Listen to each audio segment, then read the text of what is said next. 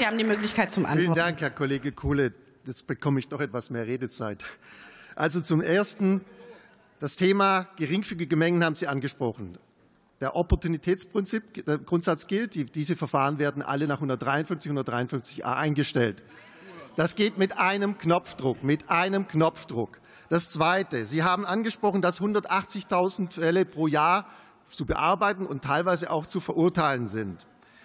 Beim Diebstahl ist es viel mehr. Bei der Leistungserschleichung ist es viel mehr. Ja, beim unerlaubten Entfernen vom Unfallort, bei der Trunkenheitsfahrt, bei der Straßenverkehrsgefährdung, bei der Körperverletzung ist es viel mehr. Legalisieren wir das jetzt alles, dann haben wir nämlich weniger zu tun. Der, der nächste Punkt, der nächste Punkt.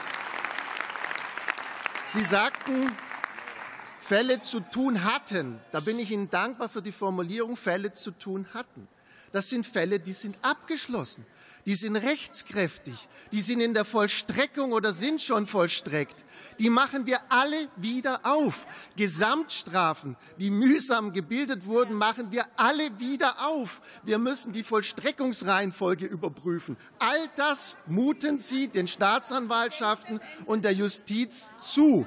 Glauben Sie wirklich, dass Sie mit den neuen Fällen, die nicht hinzukommen, mit den neuen Fällen, die nicht hinzukommen, weil Sie jetzt das Cannabis legalisieren, dass Sie eine so starke Entlastung schaffen können, dass all diese Fälle, die ich genannt habe, damit kompensiert werden. Schlusssatz von meiner Seite dann ist der Deutsche Richterbund blöd, dann ist die Vereinigung der, der, der, Staatsanwälte blöd, die sind alle blöd, weil die alle davor warnen, dann sind die Justizminister der Länder blöd, weil die alle davor genau warnen. Dankeschön.